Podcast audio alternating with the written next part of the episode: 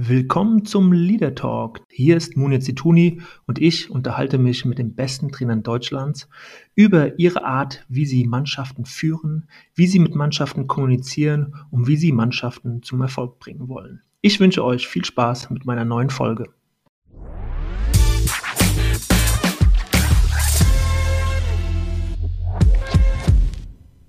Ja, und heute mein Gast beim Leader Talk, Manuel Baum. Ich äh, freue mich natürlich sehr, dass Sie heute Zeit gefunden haben, äh, mit mir über Themen wie Kommunikation, äh, Mannschaftsführung, Motivation zu sprechen. Und äh, ja, freue mich, dass Sie jetzt zugeschaltet sind, Herr Baum. Ich hoffe, es geht Ihnen gut. Absolut, ich freue mich auch, dabei sein zu dürfen ähm, und auch genau mal über diese Themen zu reden, weil die natürlich sehr, sehr, sehr wichtig sind, auch im Fußball. Das war schon mal ein sehr, sehr schöner Einstiegssatz von Ihnen. Sehr sympathisch, Herr Baum. so kann es weitergehen. Ähm, und äh, bevor wir ins Thema gehen, äh, so wie ich es immer mache, damit äh, die Hörer auch wissen im Detail, wo hat denn die Trainerkarriere begonnen, welche Stationen haben die so hinter sich gebracht. Ähm, ja, fange ich mal äh, kurz an mit ihrer Trainervita. Äh, schon in sehr jungen Jahren Spielertrainer beim FC Unterföhring gewesen, ähm, also noch gespielt, aber auch schon Trainer gewesen. Danach ein Jahr Pause von der Training Trainertätigkeit her, so habe ich es mitbekommen, äh, bevor es dann 2009 zum FC Starnberg ging. Gleichzeitig parallel waren sie aber auch immer als Torwarttrainer bei 1860 München engagiert. Ähm, 2011 äh, der Weg nach Unterhaching, äh, wo sie Co-Trainer waren, zunächst mal ein Jahr und dann sozusagen zum Teamchef aufstiegen, können Sie gleich noch sagen, ob das wirklich so zutrifft. Also ich glaube, Sie waren dann tatsächlich ähm, ja gleichberechtigt neben, neben Schromm und, und auch herrlich als, als Teamchef äh, angestellt, bevor Sie dann im Januar 2014 ganz alleine die erste Mannschaft von Unterhaching trainiert haben. Sie sind im gleichen Jahr dann nach Augsburg gegangen als Cheftrainer des Nachwuchsleistungszentrums, um dann 2016 die Mannschaft äh, nach der Entlassung von Dirk Schuster zu übernehmen. Da waren Sie dann drei Jahre sehr erfolgreich beim FC Augsburg 2019 ähm, die Entlassung dort, aber dann auch gleich, also relativ zeitnah der Wechsel zum DFB, wo sie die U20-Nationalmannschaft trainiert haben. Ja, und im September des letzten Jahres äh, zum Traditionsclub in den Ruhrport Schalke 04 äh, bis zum Dezember. Und äh, genau, das war ihre letzte Trainerstation, Herr Baum. Hat das einigermaßen gepasst oder gibt es äh, Korrekturen an der einen oder anderen Stelle? Nee, also das ist schon ganz schön viel, wenn ich mir das selber so anhöre.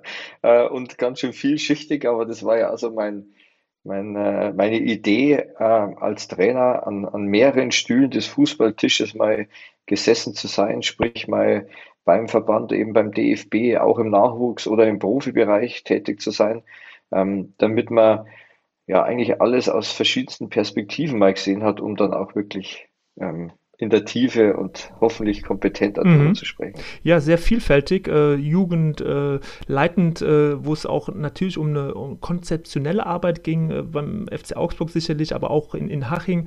Ähm, dann eine Profimannschaft, was das wieder ganz andere ja, Erfordernisse her hervorgerufen hat. Also eine sehr vielschichtige Arbeit bislang, die Sie schon äh, ja, in jungen Jahren äh, bis jetzt schon geleistet haben. als Einstiegsfrage, Herr Baum, trotzdem nochmal so zurück zu zu Ihnen auch als Spieler. Ähm, was hätte denn der Spieler Baum äh, von seinen Trainern gebraucht, um noch erfolgreicher zu sein? Also wenn man ähm, meine Spielerlaufbahn so anschaut, bin ich mit sehr, also bin ich sehr früh mit 16 äh, zu 1860 München gewechselt in das Nachwuchsleistungszentrum. So hat es früher ja dort nicht äh, geheißen, ähm, sondern es waren so die ersten, und da war ich auch mit dabei, der eben von zu Hause weg ist und da dort dann gespielt hat. Meine Position war Torhüter und ähm, ja, man assoziiert ja mit dem Torhüter immer einen, einen Spieler, der sehr, sehr groß sein musste. ähm, das kann man leider nicht lernen.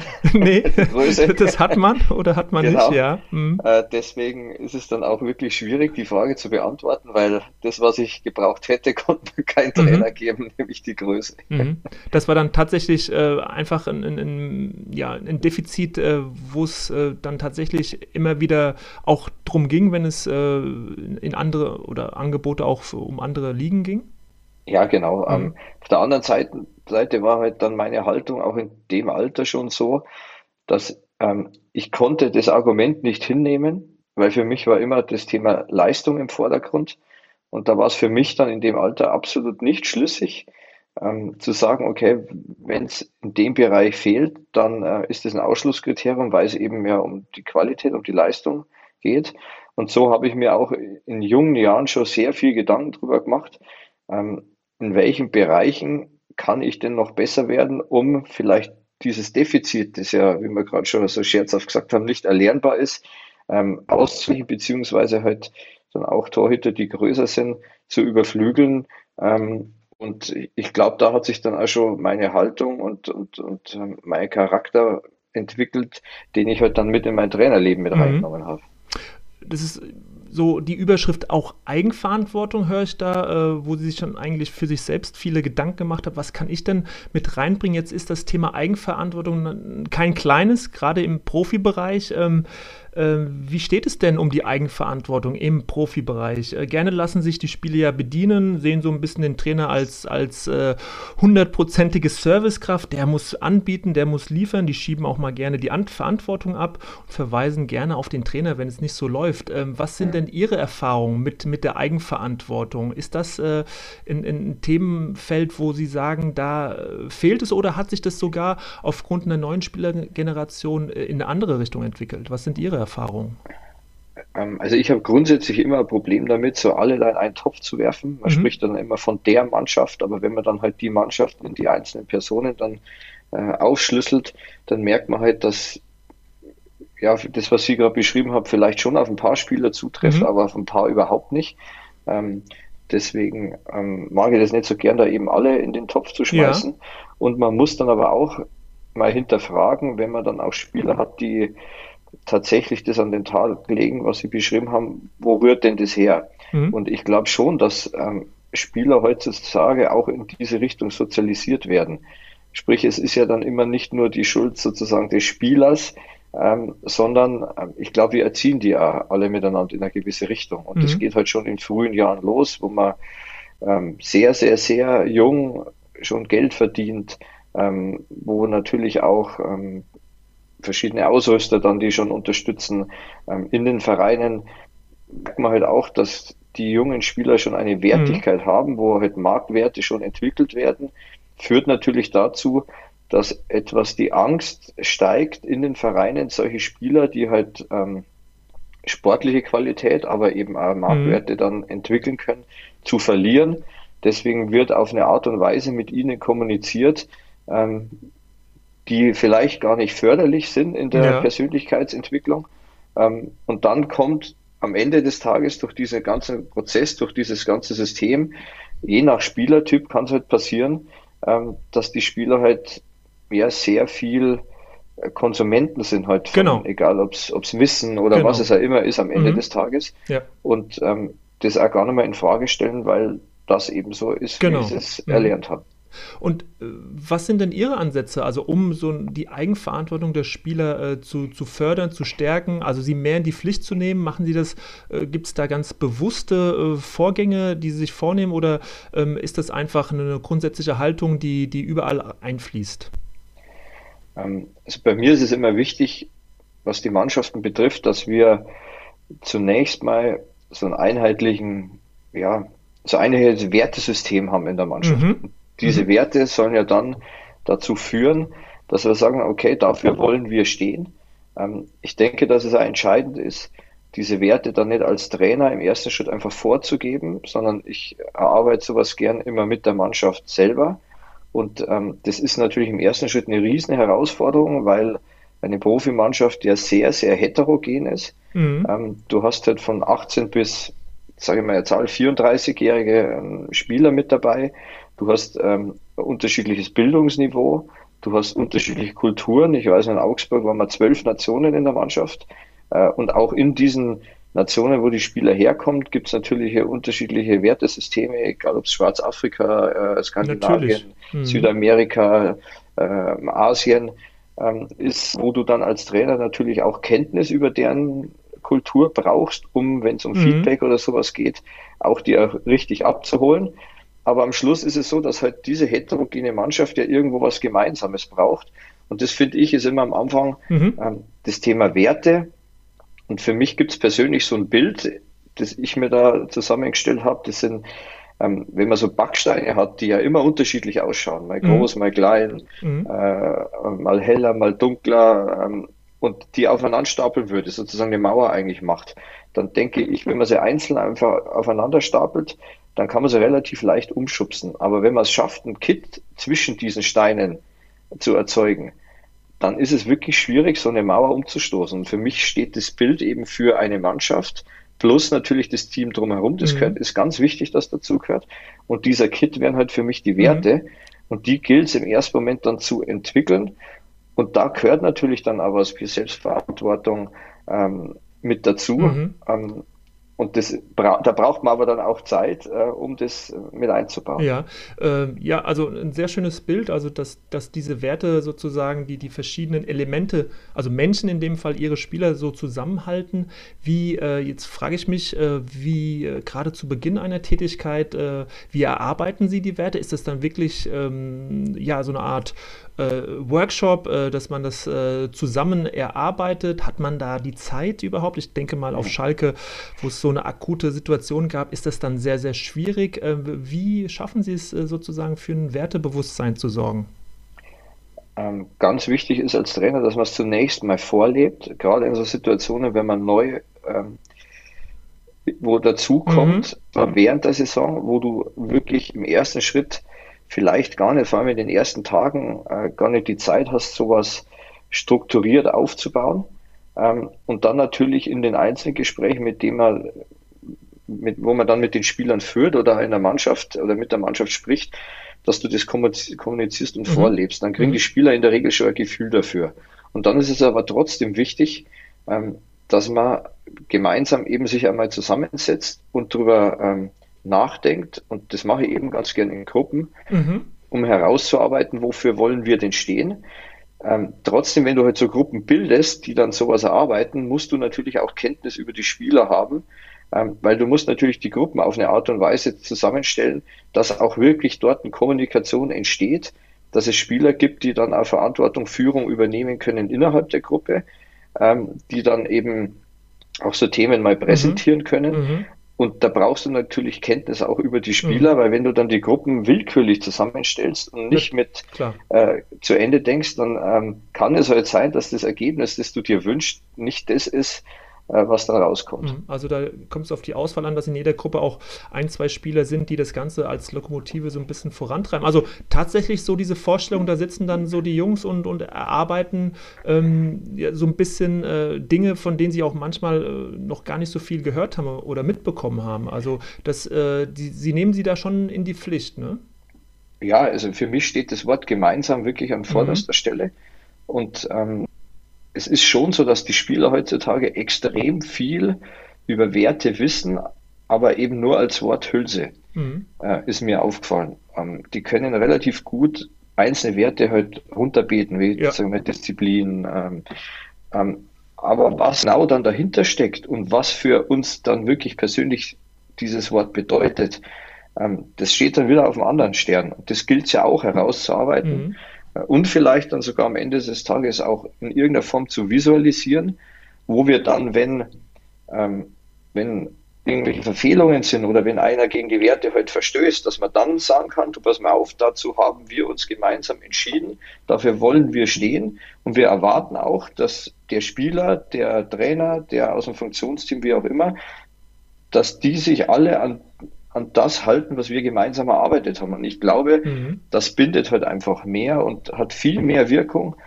ähm, wie wenn man halt ähm, von oben kommt und äh, oberautoritär alles vorgibt. Mhm. Ähm, weil dann kann man immer sagen, das hat jemand anders gesagt. Ähm, die anderen sind schuld. So sitzt man da gemeinsam im Boot zusammen und das ist was Gemeinschaftliches. Mhm. Und äh, nur mal als Beispiel auch noch, äh, weil, weil ich es auch noch mal jetzt gerade mitbekommen habe, so wenn Sie auch von einem Wert wie äh, Zusammenhalt, Teamgeist sprechen, äh, habe ich nur mitbekommen, wie Sie auf Schalke auch so eine persönliche Botschaft an jeden Mitarbeiter geschickt haben, also so eine direkte Ansprache und in dieser Botschaft auch deutlich gemacht haben, worum es Ihnen ging. Also ein Stück weit der Versuch, Versuch, auch in der Corona-Zeit, äh, aufgrund der fehlenden persönlichen Kontaktmöglichkeit, da äh, diesen Wert auch zu übermitteln und, und klar zu machen, jedem Einzelnen, einzelnen Mitarbeiter im Verein, äh, wofür stehe ich und das mit dieser Botschaft auch äh, deutlich gemacht zu haben. Also das äh, fiel mir jetzt nur nochmal ein, äh, wie kann man denn so einen Wert auch dann leben oder auch deutlich machen nach außen, äh, wenn es darum geht, ja, wir sind alle im Boot, wir müssen alle zusammenhalten als Verein. Und das ist, glaube ich, eine, in dieser Zeit gerade eine, eine, eine gute Maßnahme gewesen, um, um das auch zu verdeutlichen.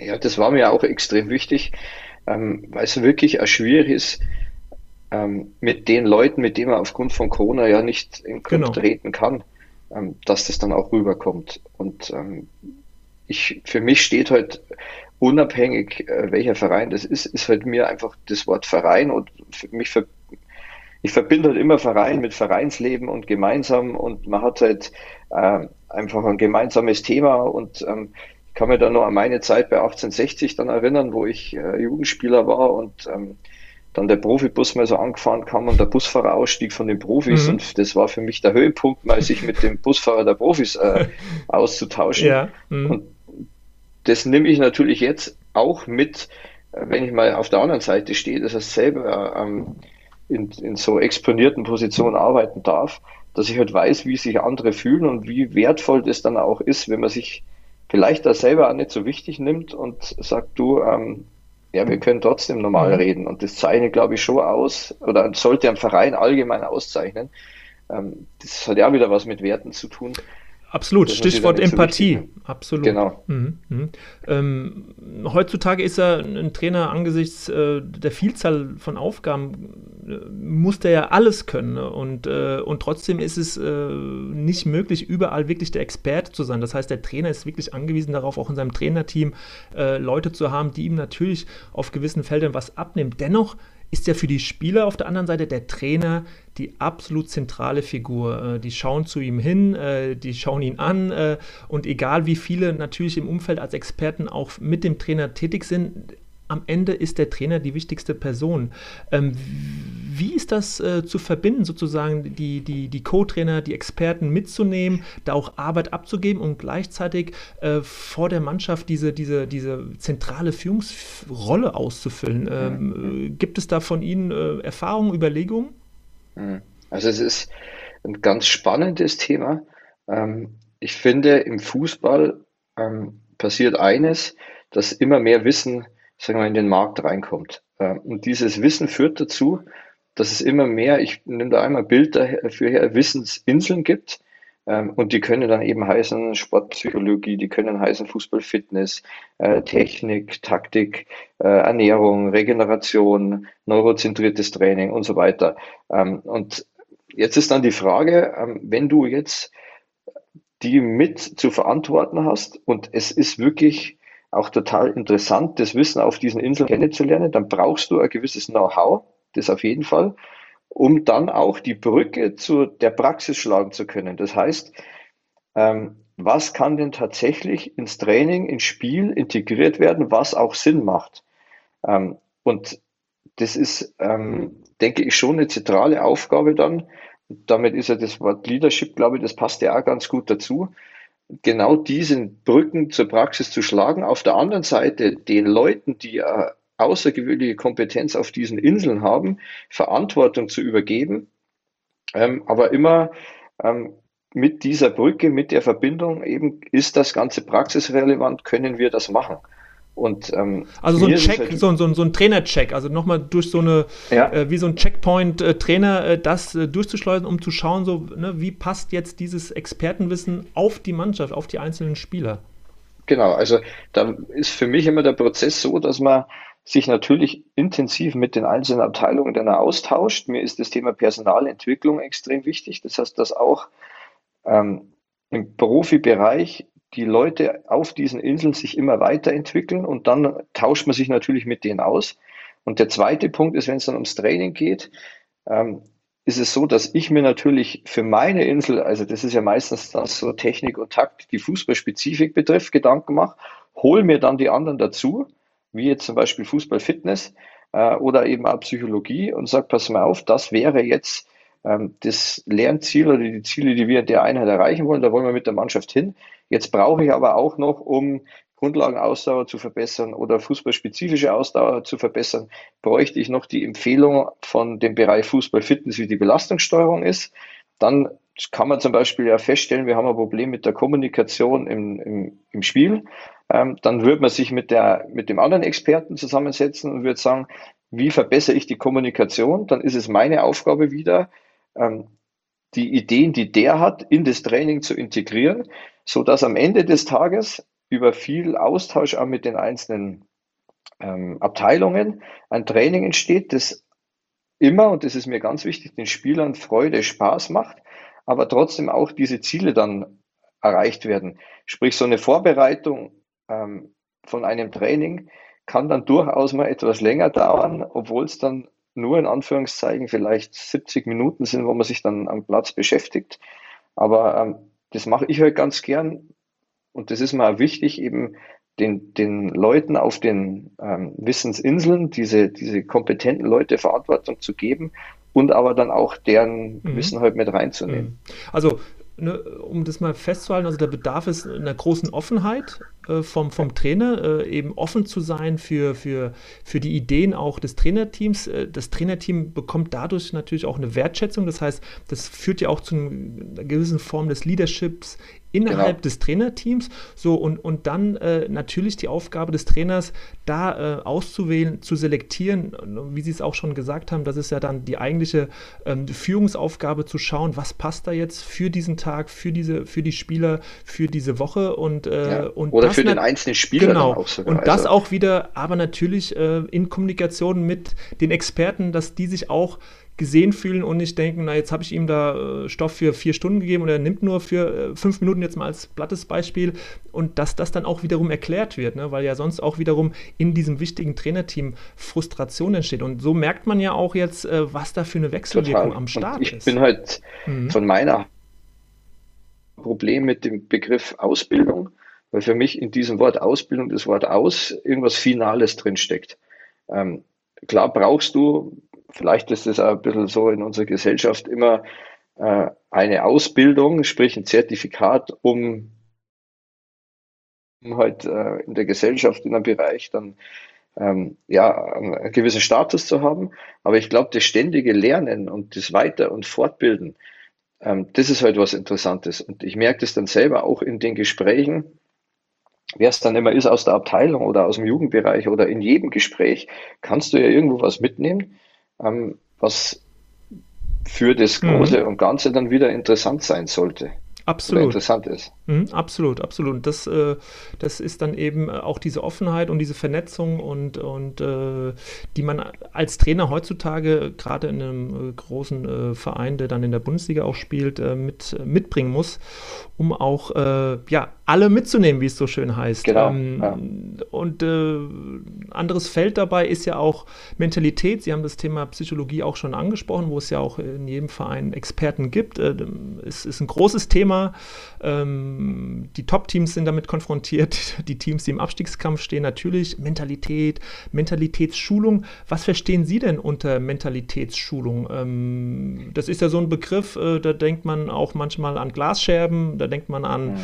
an laute Ansprachen in der, in der Kabine äh, oder an vierstündige Trainingseinheiten. Was ja. ist für Sie Mentalitätsschulung? Ist Mentalitätsschulung auch, hat das was mit einer Kompetenzvermittlung zu tun? Also, dass man äh, Mentalität erlangen kann, indem man auch ein, ein Spielsystem verinnerlicht beispielsweise? Oder was, was, äh, was, wofür steht bei Ihnen Mentalitätsschulung?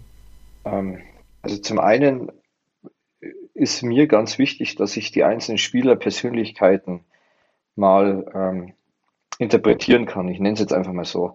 Ich nehme jetzt mal ein Beispiel raus, als ich bei der U20-Nationalmannschaft angefangen habe, da ähm, konnte man natürlich über Spiele vorher die einzelnen Spieler beobachten. Das heißt, du hast eigentlich in dem sichtbaren Bereich, ähm, also wie sie halt spielen, sehr viel wahrgenommen.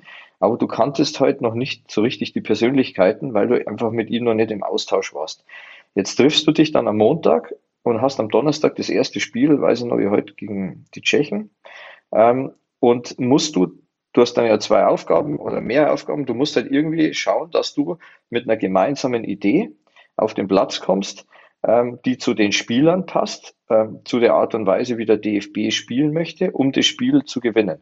Und um diese gemeinsame Idee auf den Platz zu bringen, brauchst du ja nicht nur ähm, fußballspezifische Rollen, das heißt irgendwo einen Stürmer und einen Abwehrspieler und einen Mittelfeldspieler und einen Kapitän oder was auch immer, sondern du brauchst auch, dass ein Team auf dem Platz steht, sind halt soziale Rollen auch wichtig. Das heißt, du musst es halt schaffen, relativ schnell festzustellen, wer sind meine Führungsspieler, wer ist vielleicht der Kritiker, wer ist derjenige, der ähm, lustig motiviert ist. Der Individualist, genau. der ne, aufgrund seiner äh, ganz eigenen individuellen Fähigkeiten das Team genau. voranbringen genau. kann. Mhm. Genau, und das, ähm, je mehr Erfahrung man in seinem Leben halt äh, hat, kann man deutlich schneller ja ableiten, wenn man einen sieht, okay, der würde jetzt vielleicht in die Richtung gehen und der würde in die Richtung. Jetzt gibt es eine Möglichkeit aus der Psychologie, wo man es objektivieren kann, ähm, dass man sagt, es gibt einen bestimmten Fragebogen, wo man dann sagt, das ist der, der eher Führung übernehmen kann, das ist eher der hohe Statusorientierung oder was auch immer ist. Ähm, und dann aber trotzdem, wenn man viel Erfahrung hat, ähm, immer mal wieder Situationen, wo du halt einem Wahrnehmungsfehler unterliegen kannst. Ähm, und das ist mir in dem Zusammenhang auch gleich mal klassisch in der ersten Einheit passiert, wo ich dann bei 25 mhm. Grad einen Spieler hatte, der halt lange Hose, langes Oberteil und so die Hände, das Oberteil so zwischen die Hände und Kopf unten, wo man sich dann im ersten Moment gefragt hat, hm, ja, hat der überhaupt Lust drauf? Ähm, und dann setzt man sich aber wieder mit den Experten zusammen und diskutiert das und merkt dann, Mensch, der hat eine hohe Wettkampforientierung und ähm, ja, erste Spiel jetzt vielleicht nicht, aber im zweiten Spiel lassen wir mal und dann der war der beste Spieler im zweiten Spiel. Aber so im ersten Moment ähm, verbindet man ja genauso das Verhalten von einem Spieler mit einem gewissen mit den, Klischee. Ja, mit den eigenen äh, Bildern auch oder Erfahrungen. Genau, ne? und, und, richtig. Äh, hm.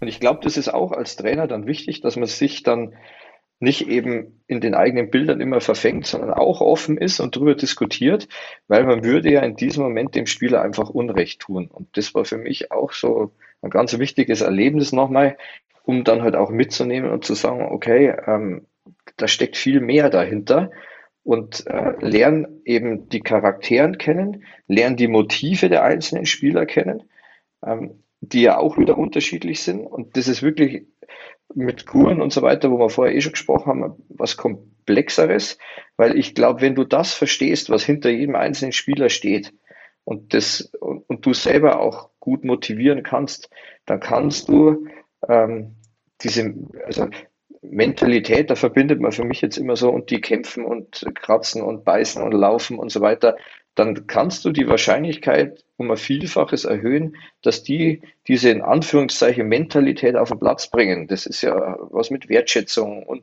hat das ja was zu tun, wenn man sich mit Spielern auseinandersetzt.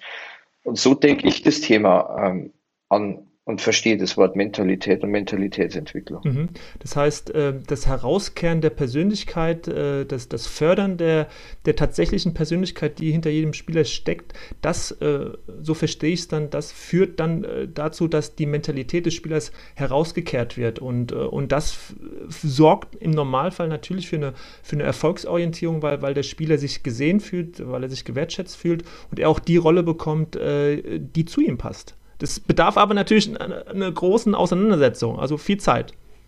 Genau. Oder du hast halt so viel Erfahrung als Trainer auch, ja. mhm. dass du das wie so in einem, wie ein Bauchgefühl ja. eigentlich ist. Also, genau. ähm, dass du da jetzt, du hast ja vielleicht nicht immer die Zeit, das zu objektivieren und ganz mhm. viele Gespräche zu führen, aber das merkt man halt, wenn man sich ja mit erfahrenen Trainern unterhält und dann mal so eine Einschätzung auch hören möchte zum Spieler, die können relativ schnell, ähm, und ich behaupte mittlerweile kann ich es auch, weil ich auch schon sehr viel Erfahrung habe. Natürlich. Man, mhm. kann relativ schnell dann einschätzen und den zumindest in eine gewisse Richtung dann, dann interpretieren. Mhm. Ähm, sehr, sehr gut äh, nachzuvollziehen. Äh, und jetzt gibt es auch noch einen Punkt, den haben Sie gerade eben schon mal angesprochen. Ähm, in Augsburg waren es zwölf äh, unterschiedliche Nationalitäten. 17 waren es. 17 sogar. Ja. ja. Oh, 17, ja. Also ja. es gibt ne, Asien, Südamerika, Afrika, viele verschiedene Kulturen, ähm, verschiedene Mentalitäten. Da braucht es ja auch nochmal äh, besondere intensive Gespräche. Ähm, wie, fehlt da die Zeit im Wettkampfbetrieb der Bundesliga, um, um da wirklich ähm, ja, auf 17, jetzt Nationalitäten ist nicht gleich äh, unterschiedliche Kulturen oder wie die Spieler an gewisse Dinge herangehen, aber trotzdem glaube ich, ist das eine, eine Mammutaufgabe, ne? dass, dass ein, ein Asiate äh, ja, äh, wenn, während des Spiels auch Kommandos kommen, das nicht falsch versteht, dass er vielleicht äh, eine, eine Pause zur Regeneration in einem Freundschaftsspiel auch richtig versteht, etc. Also es gibt ja dann so viele ähm, Total Fallstricke. Sprachbarrieren. Sprachbarrieren, äh, ja. Genau, also ich habe das selber auch miterlebt, wenn man es ähm, Wir hatten einen Spieler dann, der eben nur Spanisch sprach und ich eben nicht. Und ähm, du kannst halt mit so Spielern dann in der Regel fast nur formelle Gespräche führen. Äh, sprich, du holst den Dolmetscher dazu, setzt dich mit ihm an den Tisch um die und die Uhrzeit. Was halt wirklich verloren geht, sind so dann die, die informellen Gespräche. Ich gehe auf den Platz raus, ich äh, frage mal, wie es privat ausschaut oder man lacht mal dann miteinander. Ähm, das, das sind so Sachen und dann auch im Coaching im Spiel, weil man muss sich das ja vorstellen, der versteht einen ja nicht. Das heißt, der liest eigentlich nur meine Körpersprache. Und wenn du vorher nicht mit ihm auch über die Art und Weise deines Coachings gesprochen hast, dann kann es passieren, dass das Coaching, obwohl positiv gemeint, leistungs äh, senkend ist, mindert ist, mhm. genau, weil der sich dann ja denkt, ja, jetzt hüpft er raus nur rauf und runter und nimmt die Arme hoch und schaut ins Gesicht und denkt sich dann, was mache ich denn alles falsch? Ähm, und, und, das ist jetzt nur mal so ein Beispiel. Ähm, und da, da braucht es genau, und da braucht es eine, einen großen Grad an, an Kommunikation wahrscheinlich. Das ist das Total. Einzige, also was. Brauchst, hm? ja, Empathiefähigkeit, emotionale Intelligenz, und das ist das, was ich vorher auch noch sagen wollte. Ähm, ich denke sehr kompetenzorientiert, auch was den Trainer betrifft. Ich weiß relativ gut, äh, welche ausgeprägten Stärken ich habe. Und es gibt aber auch manche Bereiche, wo ich sage, okay, ähm, da bin ich vielleicht nicht auf dem Top-Top-Niveau. Ähm, da ist es aber dann auch wichtig, sein Team drumherum auch so aufzustellen, dass man sich eigentlich gegeneinander gut erkennt und sagt, hey, miteinander sind wir ein guter Trainer. Und jetzt darf man sich das nicht nur so vorstellen, dass der Trainer der Einzige ist, der dann mit den ganzen Spielern kommuniziert, ähm, sondern wir teilen uns das natürlich auch auf. Also wir haben eine einheitliche Wertebasis, aber wir sind trotzdem unterschiedliche äh, Typen und kann dann genau sagen, zu den fünf Spielern hast du vielleicht einen besseren Zugang, zu den sechs Spielern hast du vielleicht einen besseren Zugang. Ähm, und dann, dann erhöhen wir, glaube ich, auch wieder die Wahrscheinlichkeit, die richtig abzuholen, mit denen richtig zu kommunizieren, die mit der größeren Wahrscheinlichkeit Leistungs, äh, ein größeres Leistungsniveau herzuführen. Und ich glaube, das ist auch ganz wichtig, dass man ähm, das im Team dann auch noch aufteilt. Das. Natürlich, natürlich. Und da sind wir eben äh, auch bei der vorherigen Frage, äh, die, die wir ja besprochen haben, äh, ne, inwieweit ähm, kann ich mein, mein Trainerteam da mit einbeziehen und, und äh, ja, und ihnen auch vermitteln, dass ich ihnen zuhöre und die Expertise eben auch annehme und mir, äh, mir also äh, nicht das Gefühl habe, ich bin kein guter Chef, kein guter Trainer, wenn ich mal auf den Rat eines anderen Experten höre, ja. Und das gehört ja zum Chefsein, äh, zu einer Führungsqualität dazu, eben diese Souveränität zu besitzen, sich da äh, auch Rat zu holen und das ganz normal einzubeziehen, weil, weil ne, das Potenzial der Spieler zu fördern, das Potenzial des Trainerteams zu fördern, das ist ja eigentlich die größte Aufgabe des Trainers. Ja, ja richtig. Und da nochmal, denke ich mal, ein interessantes Beispiel aus der Praxis.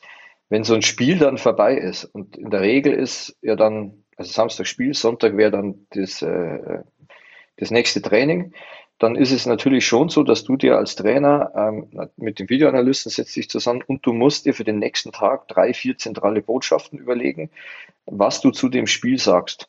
Denn es passiert halt eines in der Regel nach dem Spiel, dass halt jeder Spieler, weil jeder hat ja irgendwie seine eigene Wahrnehmung der Wirklichkeit, äh, sich mit seinem Umfeld auseinandersetzt. Ähm, egal, ob Natürlich. das verloren war Klar. oder gewonnen, das Spiel. Ähm, und dann heißt es halt vom Eltern oder von der Freundin oder Freunden äh, die Begründung, der Berater sagt das, die Medien sagen das, wie auch immer. Das heißt, am nächsten Tag kommen eigentlich die ganzen Spieler auch haben eine unterschiedliche Interpretation im Kopf des Vortages. Und ich glaube schon, dass es wichtig ist, dass man dann am nächsten Tag nach dem Training mit drei, vier einheitlichen Punkten rausgeht, dass jeder halt, ähm, dass sie das nicht verselbstständigt und Besprechung aufteilen in die, man sagt ja immer Spiel ähm, Ersatztrainingsgruppe, die eben nicht gespielt haben und die, die regenerieren, dann musst du auch einen Co-Trainer in diese Regenerationsgruppe reinschicken, aus meiner Sicht, der diese Botschaften vielleicht nochmal verstärkt, nochmal dem einen anders erklärt oder eben auch nur mein Feedback der Spieler einholt, weil die waren ja schließlich auf dem Platz gestanden und haben vielleicht doch nur das ein oder mhm. andere Gefühl. Und, ähm, also da so einen Rahmen, glaub, Rahmen zu genau, setzen, mhm. dass jeder sich genau, daran richtig. orientieren kann. Mhm. Total. Und da mhm. brauche ich eben auch wieder die Kompetenzen meiner, äh, meiner Trainerkollegen, meines Funktionsteams und die ich halt genau weiß, um dann ähm, ja das unter uns aufzuteilen. Und ich glaube schon, nur allein dieses, diese Situation nach dem Spiel, woran man da alles denken kann, muss man nicht, um ähm, ja, als Mannschaft wieder gemeinschaftlich gut für die nächste Woche dann gewappnet zu sein, sieht man, dass das, ähm, dass man es relativ komplexer denken kann. Absolut, absolut. Und jetzt gibt es äh, ja eine ne, ne ganze Menge an Führungskompetenzen, also Wissensvermittlung, äh, Vision, äh, Empathie, Motivation, Mut äh, oder auch Integrität, äh, Teamgeist äh, oder Teambildung ist noch ein anderes Thema. Und dann gibt es auch die Authentizität. Lassen Sie uns mal über dieses Thema sprechen, weil das ist ja auch was, was von den Trainern ja immer mehr eingefordert wird. Dieses Wort ja, fehlt in keinem Interview, in keiner Analyse Authentizität, authentisch sein. Ähm, wie schwer ähm, spüren Sie diese, ja, dieses Thema äh, an sich äh, im Profigeschäft, äh, so eine schwere Aufgabe unter dem Brennglas der Öffentlichkeit, unter der Beobachtung der Spieler, also wirklich ähm, Mann selbst zu sein? Ähm, wie, äh, wie sehr oder wie gut gelingt Ihnen das? Also mir persönlich ist es sehr, sehr wichtig, weil ich glaube, damit verbunden ist auch dann das Thema Glaubwürdigkeit. Ähm, und wenn man eben authentisch ist, dann ähm, wirkt man eben auch glaubwürdig. Und das merken die Spieler, die Zuschauer, die Fans, die Medien relativ schnell, ohne dass es vielleicht verargumentieren können, aber man spürt sowas, wenn einfach einer nicht das ist, was er, was er normal, ähm, was er normal ist. Natürlich muss ich immer wieder ähm, zwischen verschiedenen Rollen hin und her springen. Die Rolle eben vor der Mannschaft, die Rolle im Trainerteam, die Rolle sportliche Leitung, dann äh, auf dem Platz, dem Schiedsrichter gegenüber, äh, den Medien gegenüber. Aber in jeder Rolle äh, versuche ich oder bin ich trotzdem ich, aber halt in Abhängigkeit der Rolle. Ähm, und, und, interpret und, interpretieren das dann eben unterschiedlich zwar, genau. aber sie, überall steckt zu 100% Manuel Baum drin.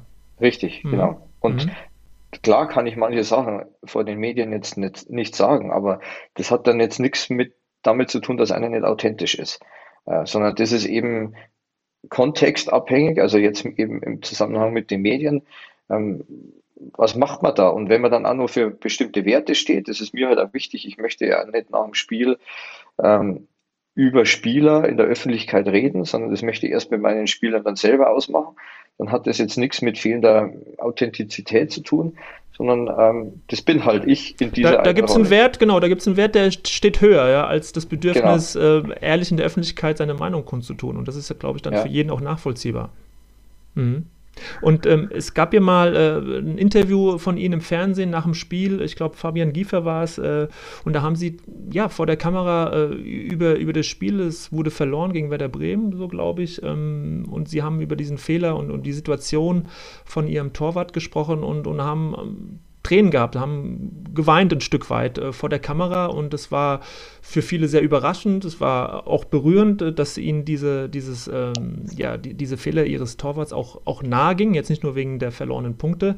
Ähm, wie, wie haben Sie die Reaktion danach erlebt? War das schon ein, ein besonderer Moment auch äh, in Ihrer Karriere vielleicht, weil dadurch äh, vielleicht auch Reaktionen kamen, mit denen Sie nicht gerechnet haben, Sie vielleicht auch für ein anderes Bild von sich selbst gesorgt haben? Mhm.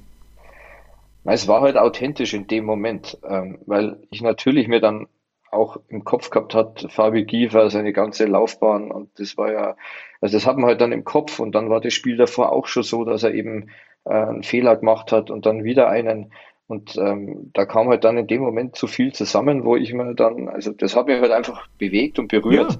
Ja, ja ähm, nachvollziehbar. Mhm.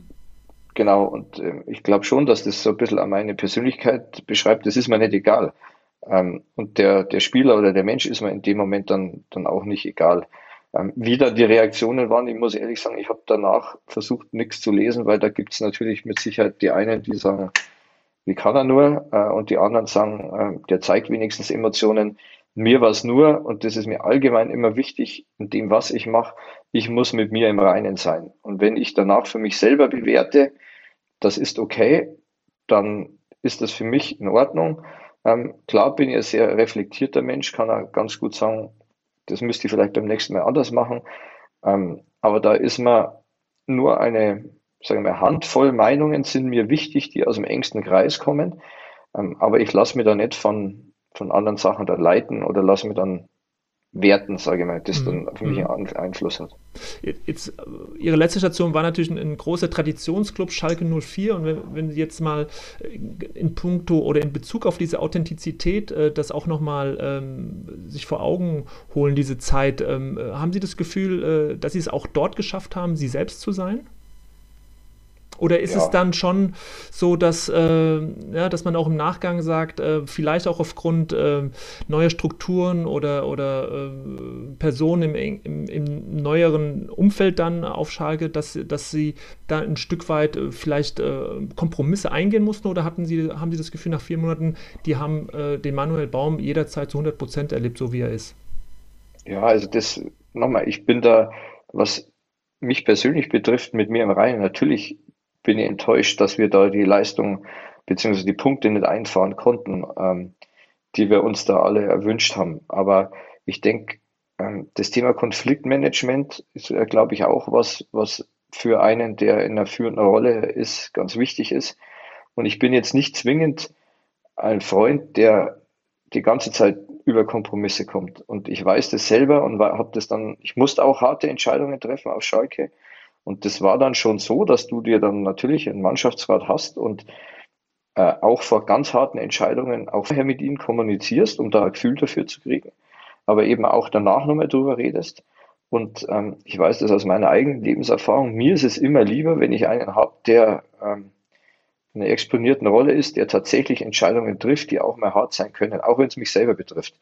Ähm, wie dass man die ganze Zeit sagt, okay, da ein Kompromiss und da ein Kompromiss und da und das ist eine Halbseite. Oder vielleicht eben auch Konflikte, die man eigentlich sieht und spürt, ähm, wo, wo, man sagt, okay, den lasse ich lieber auslaufen. Also, ja, also diese unterschwellig ab. mitschwingen die ganze Zeit und genau. wo es dann ein Ansprechen, äh, das Deutlichmachen der, der eigenen Position, der anderen Position viel, viel mehr helfen würde, weil, weil dann die Fronten klar sind und Dinge einfach auch mal genau. ausgesprochen werden können. Ne? Total. Mhm. Und klar wird dann das wieder interpretiert äh, in der Öffentlichkeit oder auch in der Mannschaft oder von einzelnen Spielern.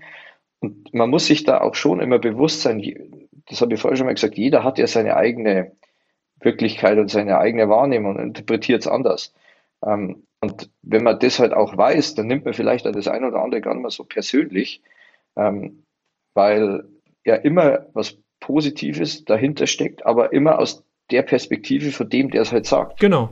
Ähm, und das hineinzuversetzen, das, das kann natürlich extrem helfen. Dann nimmt man das auch schon gar nicht mehr so persönlich, weil, weil ne, jeder äh, Spieler jetzt in dem Falle hat sein Umfeld, sein System und ist natürlich dann geprägt, so wie Sie es vorhin auch äh, gesagt haben, wie es nach Spielen abläuft. Ne? Und wenn man ja. dann sich da hineinversetzen kann, kann man dann auch vielleicht mal eine harschere Reaktion oder, oder eine Emotion eines Spielers viel besser einordnen, als wenn man das dann genau. direkt äh, persönlich nimmt. Total. Und mhm. da kommen aber wieder bei sowas auch die Werte dann dazu, und man mhm. sagt, okay, wir haben das miteinander vereinbart, das war jetzt über diese Grenze hinaus. Ähm, deswegen gibt es ja dann dementsprechend eine Reaktion. Aber ich glaube halt schon eine gewisse Berechenbarkeit und das ist, das ist wichtig, vor allem gerade in so einer heterogenen Gemeinschaft, wie wir halt in einer Profimannschaft dann auch sind.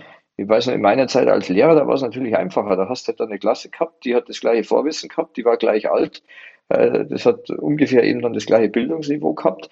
Ähm, ja, das ist natürlich deutlich einfacher. Deswegen ist ja gerade so eine Fußballmannschaft total spannend. Äh, mhm. Und jeder ist unterschiedlich. Und, natürlich. Und es ist auch nicht so, dass, dass die immer gleich ist. Das ist situationsabhängig. Das ist, also da kommt so viel mit dazu.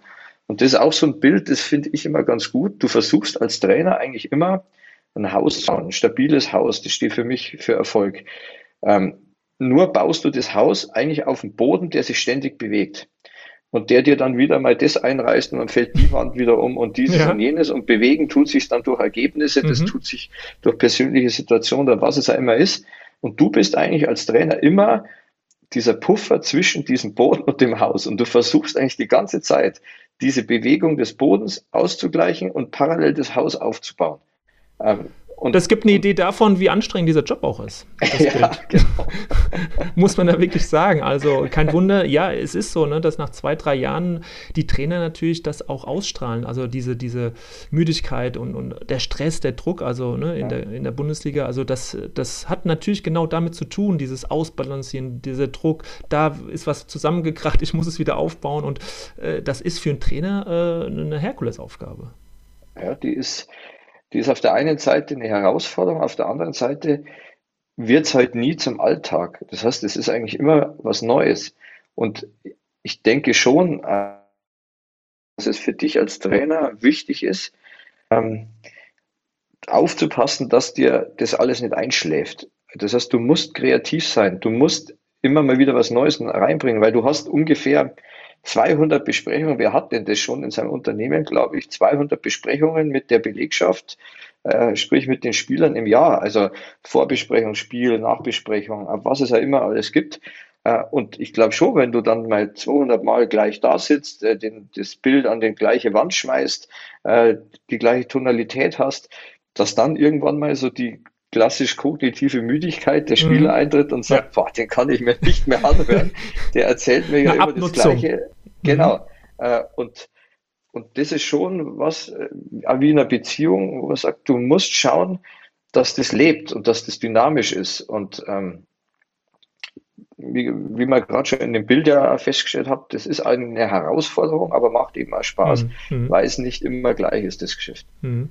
Und ähm, ja, man spürt ja auch jetzt in Ihren Worten diese, diese Dynamik, äh, äh die, sie, die Sie haben und auch äh, ne, die Bilder, die das äh, zum, zum Ausdruck bringen. Jetzt ist es trotzdem so, dass in der Öffentlichkeit immer mal auch Bilder entstehen. Die Öffentlichkeit, die, die, die bevorzugt Schubladen. Da ist es einfacher, da muss ich das, mhm.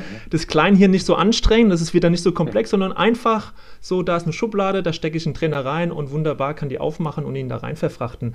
Ähm, haben Sie das Gefühl, dass Sie äh, in irgendeiner Form bereits in so einer Schublade sind? Jetzt haben Sie noch nicht Dutzende an Stationen gehabt und trotzdem, äh, wie, wie, was für ein Gefühl haben Sie äh, in Bezug auf, auf dieses Schubladendenken und äh, wie wichtig ist auch dieses Bild mittlerweile tatsächlich dann für einen Trainer, der, äh, der in diesem Geschäft unterwegs ist, auf diesem Karussell sitzt? Ja, also ich denke schon, dass es ganz wichtig ist, dass du, ähm, also dass man ein ganzheitliches Bild eben von dem Trainer hat. Natürlich wird man ähm, aufgrund von verschiedenster Begrifflichkeiten oder weil man eben bestimmte Ausbildung hat oder einen bestimmten Werdegang hinter sich, äh, verbindet man natürlich dann mit der Person ähm, die eine oder andere Begrifflichkeit und tut es dann vielleicht in die Schublade rein.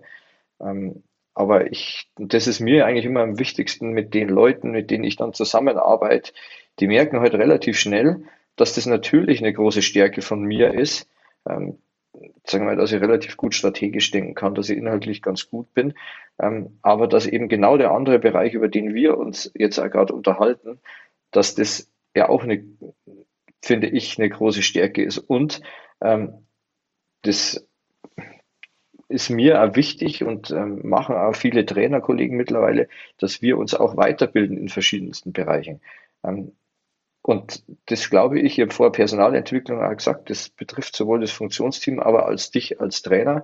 Also es geht da nicht um Besitzstandswahrung, dass man sagt, okay, ich möchte ein, der Trainer bleiben und mit Ecken und Kanten und da wehre ich mich dagegen, sondern ich muss den Besitzstand Trainer da wahren, sondern ich finde, es geht immer um ein ständiges Lernen ähm, und ähm, Überlegen sogar, und das ist eine persönliche Haltung, die ich habe, nicht zu schauen, was passiert jetzt gerade, um mich dann daran anzupassen, sondern vielleicht selber der zu sein, der diesen nächsten Schritt vorangeht, wo sich dann andere anpassen müssen. Und das kann eben in verschiedensten Bereichen sein. Wir haben ja über Taktik äh, geredet. Das kann genauso in dem Thema Leadership sein. Wie führe ich Menschen? Ähm, und ich glaube, da ist noch ganz viel Potenzial in vielen Bereichen da. Absolut, absolut. Und ähm, äh, es ist ja halt auch, äh, es liegt natürlich immer im Auge des Betrachters, wie schaue ich auch auf die Dinge. Ne? Und auch eine Öffentlichkeit, die, die hat oftmals nur einen ganz kleinen Ausschnitt zur Verfügung und, ja. und äh, interpretiert dann Dinge, wobei ja alles immer auch äh, zwei Seiten hat, eine positive Seite. Also je nachdem, wie man halt draufschaut. Und äh, jetzt, jetzt sind sie zum Beispiel Lehrer und jetzt könnten die ein oder anderen sagen, naja, äh, der Manuel Baum äh, der ist sozusagen Lehrer oder wenn man es ganz negativ ausdrücken will, was man hin und wieder auch schon gelesen hat, Oberlehrer. Und da kann man ja. natürlich auch sagen, ja, okay, Lehrer, welche Kompetenzen hat denn ein Lehrer? Und äh, der fördert junge Menschen, der ist extrem gut in der Entwicklung von Menschen, der hat eine gute Beobachtungsgabe und, und so weiter. Und plötzlich kann man mit so einem Blick sagen, so, ja, was Besseres kann doch einem auch nicht passieren, wenn jemand diese Kompetenzen mitbringt. Natürlich muss er noch darüber hinaus, aber das haben Sie auch gerade gesagt, über andere Kompetenzen dann auch verfügen und das verbinden. Aber grundsätzlich erstmal darauf festgenagelt zu werden, ist natürlich A ungerecht und entspricht überhaupt nicht den Kompetenzen, die auch so ein Bild vermitteln kann. Ja, also da, da bin ich total bei Ihnen. Ähm, aber meine Idee ist eben, das nicht so proaktiv dann in der Öffentlichkeit dann so darzustellen, sondern ich finde, da muss jeder selber ein Bild machen und wenn man sich dann unterhält, dann ist es oft so, ähm, dass es dann einfach ein spannendes Gespräch ist und man danach auseinandergeht und sagt, boah, also da hätte ich jetzt nicht dran gedacht, was alles oder worüber man jetzt als Profitrainer oder im Nachwuchs ist es ja das Gleiche, worüber man da überhaupt nachdenken muss über ein 4-4-2 hinaus, über ein, eine Standardsituation hinaus oder was es dann immer ist. Mhm. Und was wir definitiv bislang hatten, Herr Baum, ist ein spannendes Gespräch. Ähm, 50 Minuten beinahe. Ähm, ich habe noch ganz, ganz viele Stichpunkte her, aber wir nähern uns leider schon äh, dem Ende äh, zu und ich äh, komme jetzt mit meiner letzten Frage ums Eck, ähm, ja, die ich jedem Trainer äh, stelle hier im Leader Talk. Äh, drei Trainer, die Sie toll finden, die Sie vielleicht geprägt haben äh, oder wo Sie einfach sagen, Mensch, der macht eine, eine tolle Arbeit. Äh, Gibt es in der losen Reihenfolge da drei Trainernamen, die, die Ihnen einfallen? Ähm, also ich habe mal, äh, ich habe da drei im Kopf. Ähm, mir ist es da im Austausch war, denn von außen nur beurteilen, da tue mir immer hart. Den einen kennt wahrscheinlich keiner, das war mein erster Trainer in der U17 bei 1860, Michael Magdalene, der ist zwar leider schon verstorben, ähm, aber der war wirklich ähm, da Sie den Namen ganz Michael und dann? Michael Magdalene heißt Magdalene, mhm. okay. Magdalene, genau. Und der war eben U17 bei 1860, war parallel auch Realschullehrer und zu der Zeit war eben dieses ähm, NLZ und man wohnt im Internat noch nicht so ausgeprägt. Deswegen hat ein der Trainer selber in der Früh um sieben abgeholt, in die Schule gefahren ähm, und so Sachen. Und der hat eigentlich eine sehr gut hinbekommen, eben genau das, was wir jetzt auch besprochen haben, Inhalt mit ähm, auch dieser Menschlichkeit zu verbinden. Ähm, deswegen wird das der erste Name.